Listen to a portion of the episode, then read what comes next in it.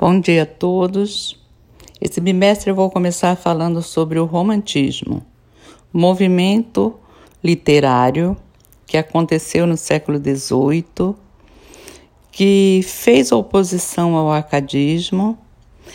Ele vai trabalhar, vai se desenvolver baseado nos ideais da Revolução Francesa.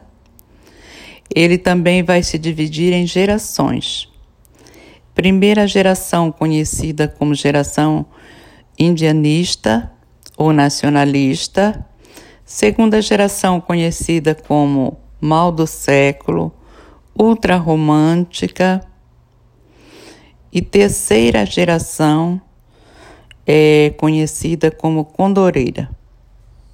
OK?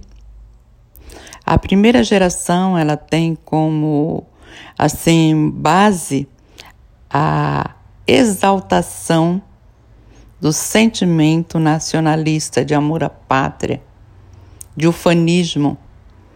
Nós podemos comparar esse período, essa geração romântica, com, vamos supor, a Copa do Mundo, onde todo mundo fica apaixonado pelo país, encantado, quer usar as cores da bandeira. Isso é ufanismo.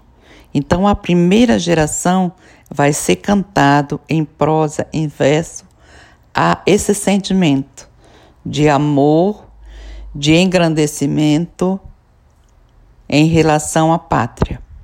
Ok?